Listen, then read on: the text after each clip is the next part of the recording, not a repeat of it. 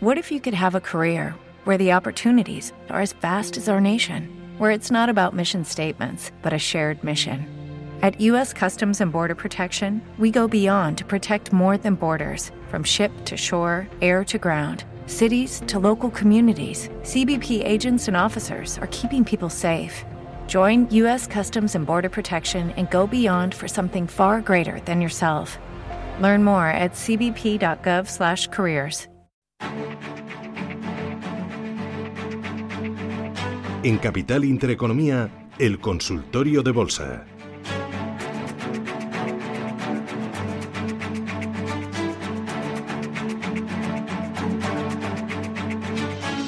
Con Roberto Moro, Apta Negocio. Roberto, ¿qué tal? Buenos días, bienvenido.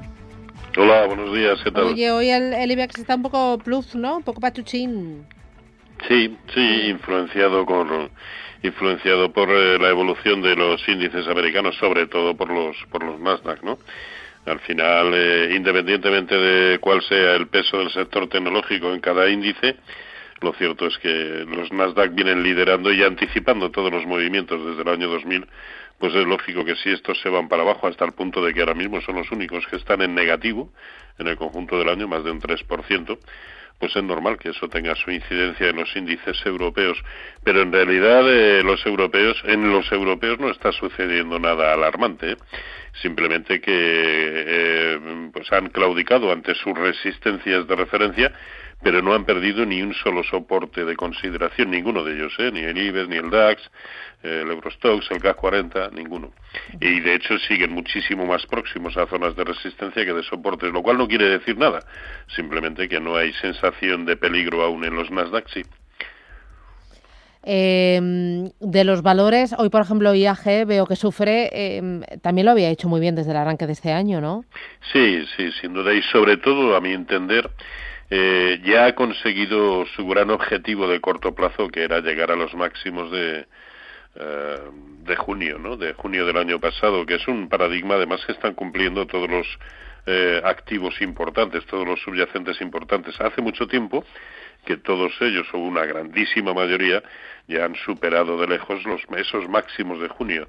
Bueno, pues IAG, entre tanto, lo que ha hecho ha sido llegar justo a ese nivel, que era 2,47 en precios de cierre, y desde ahí está retrocediendo. Luego, eh, tampoco, tampoco sería de extrañar que, eh, que tenga una corrección, eh, incluso, ¿por qué no?, proporcional a lo que ha sido la subida, dado que su gran objetivo ya lo ha cumplido. Y retomar el afán comprador, pues solo con precios de cierre por encima de 2,54 o 2,55. Mm.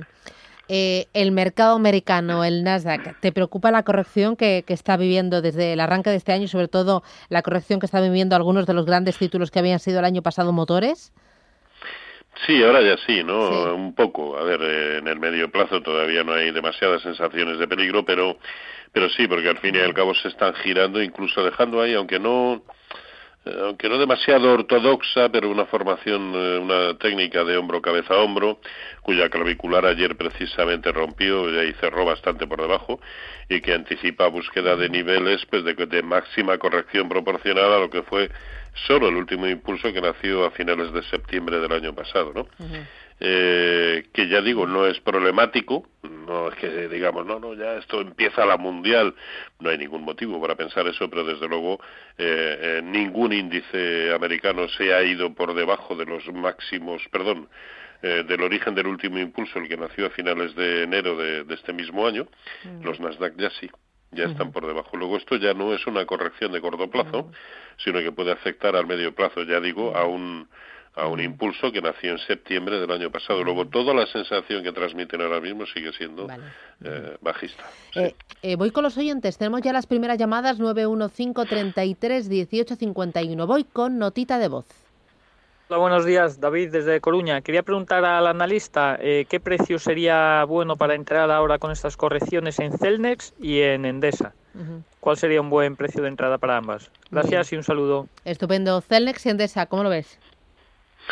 Bueno, Celnex hoy precisamente en, en, la jornada de hoy está haciendo un movimiento muy feo. Hay que esperar a ver el cierre, evidentemente, máxime siendo cierre semanal como es. eh, pero está perdiendo el, soportazo que tenía en 42. Pensemos que también el máximo nivel de corrección proporcional a toda la subida desde eh, marzo que comenzó en 31. Bueno, pues ese 0,618 era 41,25 y lo está perdiendo, y lo está perdiendo además eh, de manera consistente. La secuencia sigue siendo perfecta de máximos y mínimos decrecientes. Conclusión, yo no veo ningún motivo para, para entrar. Es más, eh, perdidos estos niveles que acabo de mencionar, pues parecerá una burrada, pero digamos que su único objetivo, pese a un soporte horizontal que tiene en la zona de 38, pues pudiera ser el origen del movimiento, con lo cual la caída puede ser eh, eh, espectacular. Que no digo que vaya a suceder, eh, digo que aquí hay que tener mucha mucha precaución. Y por otro lado, pensar en incorporarnos, a mi entender pasa por ver precios sencillamente bastante más caros de los actuales, tanto como que el primer nivel que digamos empieza a indicar una cierta neutralidad es la zona de 46, así que no veo ningún motivo para, para entrar, ni veo claro un nivel próximo para hacerlo. Rafael, ¿qué tal? Buenos días. Sí, hola, buenos días. Bueno, en primer lugar, gracias por el programa y esto tenía una consulta de tres valores. Eh, uno de ellos es FCX. Eh, lo, hace un par de meses lo compré, me salí eh, después de un mes con un 35% más o menos de plusvalía y estaba valorando el entrar de nuevo. Eh, es Fred Paul McMoran, me parece que se llama.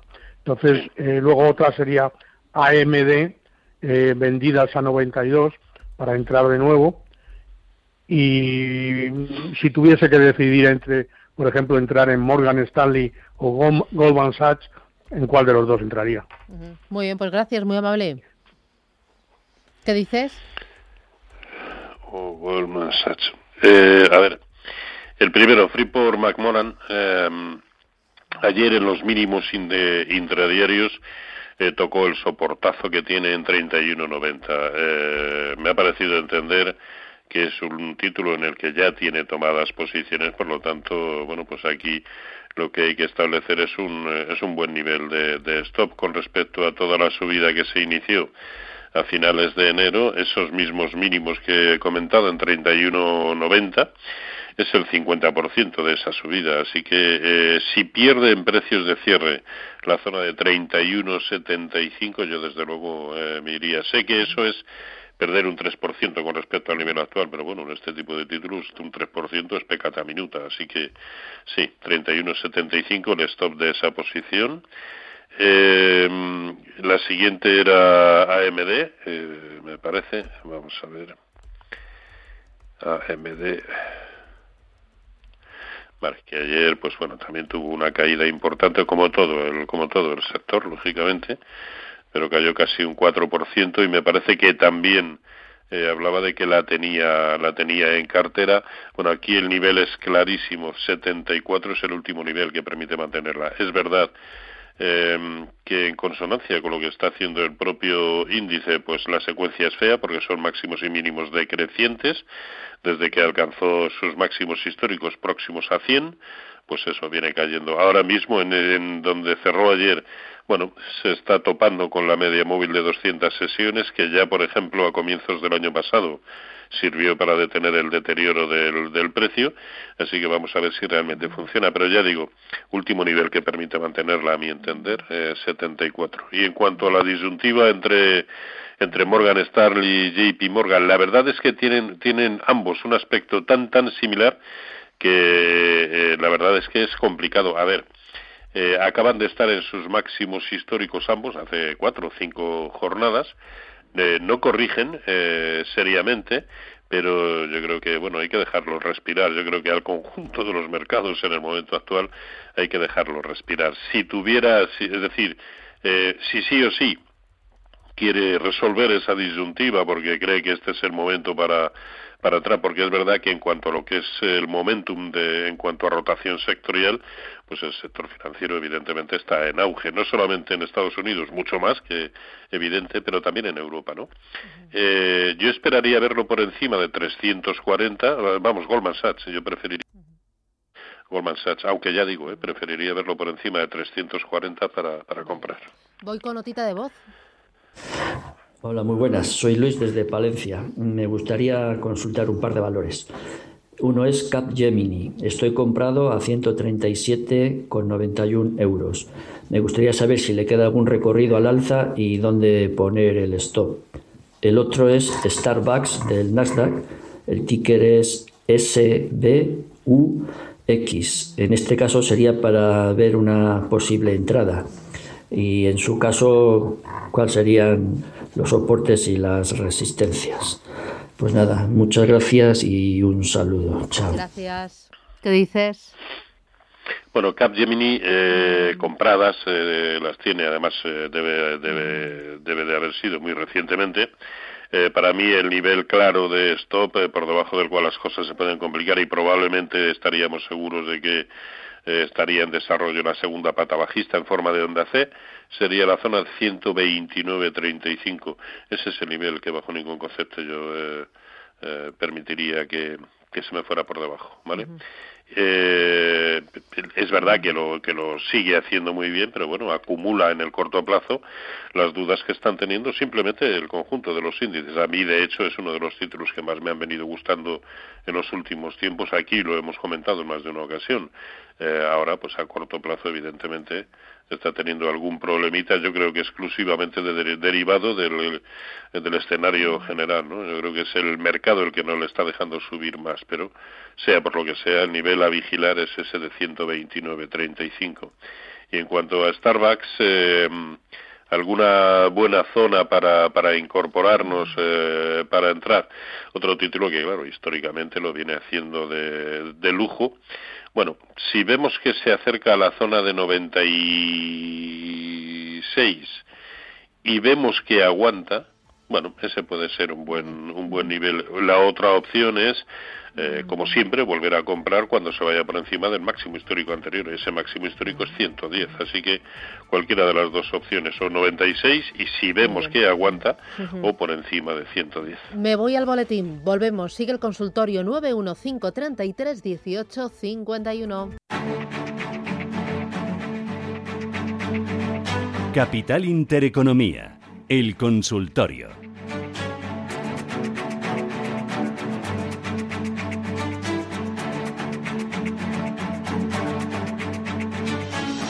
con Roberto Moro de Apta Negocios y con ustedes que están invitados a participar. Roberto, estás ahí, ¿verdad? Por supuesto. Muy bien. Tengo a Francisco. Buenos días, Francisco. Buenos días. Uy, qué lejos le, escucho. ¿De dónde me llama Francisco? Buenos días. ahora, me mejor, mejor, Sí, ahora mejor, mucho mejor. Vale, vale, vale. ¿De, de dónde, llamo de Madrid. De Madrid. Cuénteme, ¿qué le preocupa? A ver, eh, vamos a ver, mire, yo, eh, bueno, tengo unos ahorros, ya tengo 70 años y quería invertirlos en, entonces en una empresa, si es posible, nacional, que bueno, y de solvencia, no sé si eh, telefónica, telefónica o algún banco como BBV o Santander, que son bancos buenos y bueno, entonces no sé, pienso yo, ¿eh? Y también me gusta Meliá, Meliá Hoteles. Muy bien, pues eh, le, le decimos a ver qué nos dice Roberto. Roberto, ¿tú cómo lo ves? A ver, a ver, a ver. Vale. Eh, ¿Melía Hoteles o Telefónica? Proponía él. Mm, no lo sé, no sabría decirle. Eh, Me encanta. Claro, estamos hablando Me encanta de. tu sinceridad, Roberto. Si es que ponerte a decir tontunas cuando no, no lo tienes nada claro, pues eh, no, es que no es que no lo sé. Eh, me imagino que evidentemente habla de, de largo plazo. Eh, eh, pues para mantenerse ahí con vocación de permanencia. Eh, no lo sé, no lo sé porque a mí el escenario de largo plazo me sigue suscitando muchas dudas. Yo no sé cuándo comenzará eh, una corrección importante, pero estoy prácticamente seguro de que eso va a llegar. Y por lo tanto, en largo plazo, pues no, lo sé, todas las dudas del mundo. Si, si tuviera que, que elegir alguno, eh, pues probablemente si, si cae un poco más hacia la zona de 9 nuevamente, a mí me gustaría Repsol. Pero Iberdrola, pues siempre me, me gusta, pero a estos niveles me parece que está excesivamente alto en comparación con su evolución histórica en la cotización. Mm. No sé. a ver, es verdad que en BBVA, Santander, a estos niveles, pues probablemente en el largo plazo en poco se va a equivocar pero a lo mejor previamente lo tenemos que ver sufrir bastante aún, eh, o, no lo sé, eh, yo prefiero ir viéndolo y, y que sea la dinámica del corto, incluso medio plazo, la que me mueva, la que me impela a actuar, ¿no? Eh, el largo plazo para mí es un misterio. Mm, vale, voy con Pau, buenos días. Hola, buenos días. Quería preguntar eh, por dos valores, eh, Bayer y, y ArcelorMittal. ¿Los tiene comprados o para comprar? No, los tengo, los tengo. Vale, ¿a qué nivel? Bueno, en uno gano y en otro pierdo. En Arcelor a 12 y Bayer a 53. Vale, pues nada, le ayudamos, gracias. Vale, Bueno, independientemente de cuál vaya a ser su evolución, a mí Bayer me ha sorprendido negativamente porque todo lo que en su momento fue cerrar el tremendo hueco bajista que nos dejó en la jornada del 1 de octubre del año pasado, eh, pues parecía abundar en un escenario de continuidad alcista. Lejos de eso ha sucedido exactamente lo contrario, hasta el punto de que en el momento actual hay que estar mucho más pendiente de soportes que de resistencias. Para mí el soporte claro es 50. Luego, eh, si ve que pierde 50 en precios de cierre, yo desde luego eh, abandonaría la, posición. ¿no? Y en el caso de, de ArcelorMittal, que, que por contra lo viene haciendo muy, muy bien, pero hay que ver de momento dónde, ha, dónde se ha girado en una resistencia enorme con la que no pudo a comienzos de año, estamos hablando de la zona de 21 y desde ahí está cayendo, de hecho en esta ocasión, eh, cómo se ha girado pues dejándonos una pauta de giro muy importante, al igual que sucedió eh, a comienzos de enero, ¿eh? que también para girarse desde 21 y se fue a 17, eh, nos dejó ahí una pauta, una cubierta de nube oscura, y aquí ahora nos ha dejado una estrella vespertina. Bueno, perfectamente podría continuar el, el deterioro. Si bien soy consciente de que, a ver, eh, hay escasez eh, eh, de, de, acero y que la evolución de Alcoa, por ejemplo, en el corto medio plazo a mí me, me encanta, pero yo soy eminentemente analista técnico y la pauta de giro que nos ha dejado sugiere que perfectamente pueda, pueda haber más caídas. Así que 19 es un soporte muy importante, un soporte horizontal. Ese es el último nivel que a mi entender permite mantener ArcelorMittal. Muy bien. Jesús, ¿qué tal? Buenos días. Hola, buenos días. Eh, quería preguntarle por eh, Enagas eh, si era un buen momento para entrar y si tiene algún problema esta compañía. Vale, eh, para entrar lo quiere, ¿no? Sí. Muy bien, pues nada, le ayudamos, gracias. Enagas, ¿entrarías? Dentro de lo que es eh, todo su rango de actuación ya, ya prácticamente de largo plazo, puesto que hablamos de, hablamos de toda la caída desde febrero del año pasado, que eran sus máximos históricos con respecto a lo que fue eh, o donde se detuvo, en la zona de 14,75 aproximadamente, eh, tomando esos dos parámetros, ese máximo absoluto y ese mínimo de momento también absoluto que nos ha dejado, el precio está, pues no voy a decir equidistante, eh, pero comportándose mal. De hecho, ya ha perdido soportes muy importantes. Soporte, el soporte horizontal que presentaba en el entorno de 17.50 era brutal, lo ha perdido. Eh, parece que lo que estamos viviendo es solamente un pullback a ese, a ese nivel y, y puede perfectamente, eh, bueno, de hecho 17 es el, el 0,618% de toda la subida desde marzo del año pasado. Así que si pierde 17 las cosas se pueden complicar mucho. Por otro lado, si vemos precios por encima de 18, pues a lo mejor merece la pena incorporarnos para buscar algún rebote, siendo conscientes también de que la secuencia es de máximos eh, decrecientes, ¿no? Pero solo por encima de 18 podría dar alguna señal de entrada y por debajo de 17 excesivamente peligroso. Que si le sucede algo, pues mm. demanda, y oferta. Voy con Javier, buenos días. Hola, buenos días y gracias por toda la información que nos dais. Quería preguntar por SolarPack, que, bueno, subió mucho, ahora ha caído mucho, entonces si, se, si está bien para entrar a este precio. Vale. SolarPack. Muy bien, gracias. Gracias. No, desde luego la, la caída está siendo brutal brutal. Ahora mismo parece que se quiere apoyar un poco en, eh, la media móvil de 200 sesiones, que es donde de momento se ha detenido o se está deteniendo, pero eh, a mí todo me hace prever que, que va a seguir cayendo. ¿Por qué? Pues porque ya se ha ido por debajo del 0,618% de Fibonacci de toda la subida que comenzó en marzo del año pasado, como en el conjunto de los mercados. Esa zona era 19,55, ya está muy por debajo.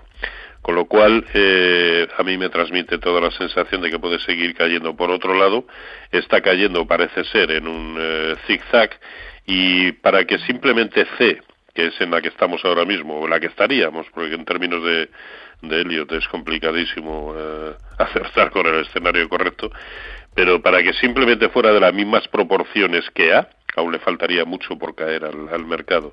Movimiento que probablemente se, acelera, se acelerará en cuanto veamos precios de cierre por debajo de 18, que por otro lado es un soporte horizontal importante, pero técnicamente transmite toda la sensación de querer seguir cayendo. Vale, voy con. Eh, hemos dado paso a Jesús, a Javier. Eh, texto, texto, que me dicen que luego no les eh, llamo o no leo los mensajes que me escriben. La verdad es que me gusta más escucharles. Es bueno, esto es radio y me gusta escucharles. A ver, Carlos de Madrid para el señor Moro dice: Tengo Amadeus a 59 y Merlin a 880. ¿Cómo las ve? Bueno, Amadeus prácticamente lo tiene a precio. Así que un stop loss con respecto a su precio de entrada no es superior al 3%. ¿De qué estaríamos hablando entonces? De un stop loss no por debajo de 57.50. Ese es el, eso es lo que yo a corto plazo pues no transmite buenas sensaciones de la misma manera que hasta hace dos tres jornadas pues eh, eh cabía pensar que iba a buscar la zona de 65 era un título que que puesto que ya había corregido eh, más allá de cualquier razón de proporcionalidad con respecto a lo que fue eh, la última caída de mediados eh, o, bueno de, noviembre del año pasado cabía pensar que podía buscar 65 de momento ese ese escenario se está eh, difuminando y por si sí o por si no stop no por debajo de de 57 50 vale. y el otro era no lo he apuntado. Ah, espera, no, no, sí, sí que lo tengo, que lo tengo escrito.